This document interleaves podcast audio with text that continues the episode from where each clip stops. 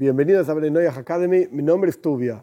Ok, definamos finalmente qué es blasfemia. Dijimos que hay un nombre de Dios específico, que es el nombre que no se puede maldecir. Este nombre, obviamente lo pronuncio mal, porque no se puede pronunciar el nombre de Dios en vano. Lo vamos a llamar, por llamarlo de alguna manera, Havaye. Que no significa nada, de vuelta, no es que nadie, nadie venga a rezarle a Valle, que no existe ese nombre. Simplemente una forma de referirse a un nombre, a cual se suele llamar el tetragramaton. Cuatro letras en hebreo, Lashon Kodesh, en la lengua santa, una letra Yud, una letra Hei, una letra Vov y una letra Hei de vuelta. Cuatro letras. ¿Qué es cada una de estas letras y qué significa? Ok, esto no es el contexto de lo que estamos estudiando, para nada. Pero es un nombre que está escrito en la lengua santa con cuatro letras. Esto se llama el nombre, el inefable, o sea que no se sabe ni siquiera cómo se pronuncia. No es que yo no lo quiero pronunciar, no se sabe cómo se pronuncia. Lo solía pronunciar el sumo sacerdote una vez al año, en el día del perdón, en el templo. La gente lo escuchaba, se prosternaban en la tierra, o se acostaban, uy, alabando al nombre de Dios y qué sé yo, qué cuánto. Y después nadie se lo acordaba, se lo olvidaban. Y se iba pasando generación tras generación y hubo una época de tantos sufrimientos, tantas dificultades para el pueblo de Israel, que se fue olvidando esto no se sabe hoy en día cómo se pronuncia. Entonces cualquier forma que uno diga de este nombre va a estar mal seguro, porque no se sabe cómo se pronuncia. Lo llamamos de vuelta, por llamarlo de alguna manera, Havaye, para referirnos a esto. Y en general, cuando uno quiere decirlo en español, en castellano, uno dice el eterno. ¿Por qué? ¿Por qué no otra forma?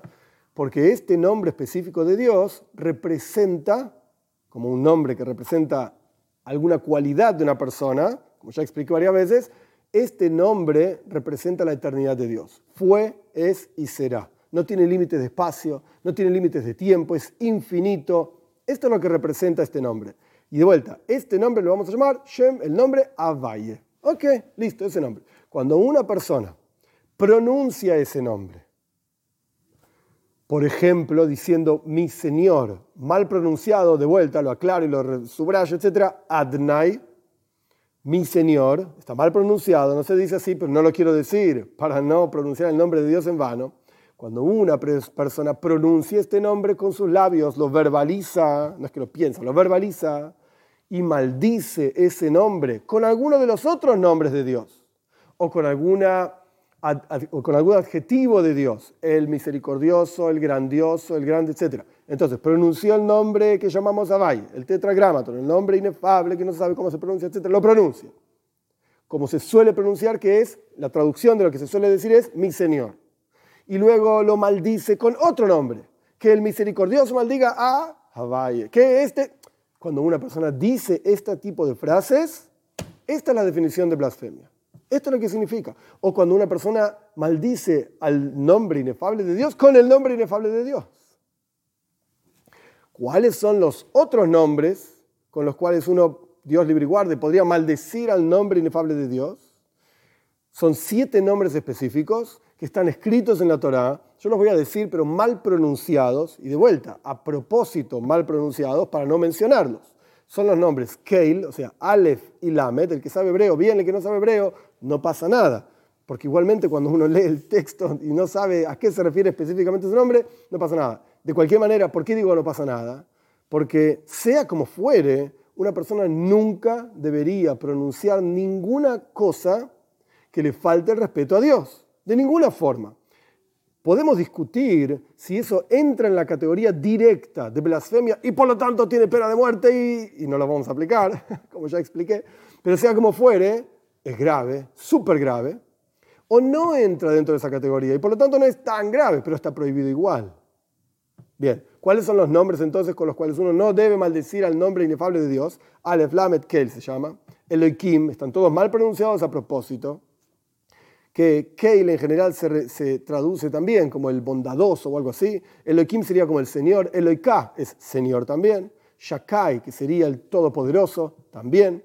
Tzvoko es el Dios de las huestes, también. Keye significa seré, como le dice Dios a Moshe en las zarzas seré el que seré, es un nombre de Dios. Y Yud Kei, que son las primeras dos letras del nombre inefable. Solo que ese nombre tiene cuatro letras, una yud, una hei, una vav una hei en hebreo, no importa si no lo entienden. Y este nombre tiene dos letras nada más, las primeras dos, la Yud y la Hei.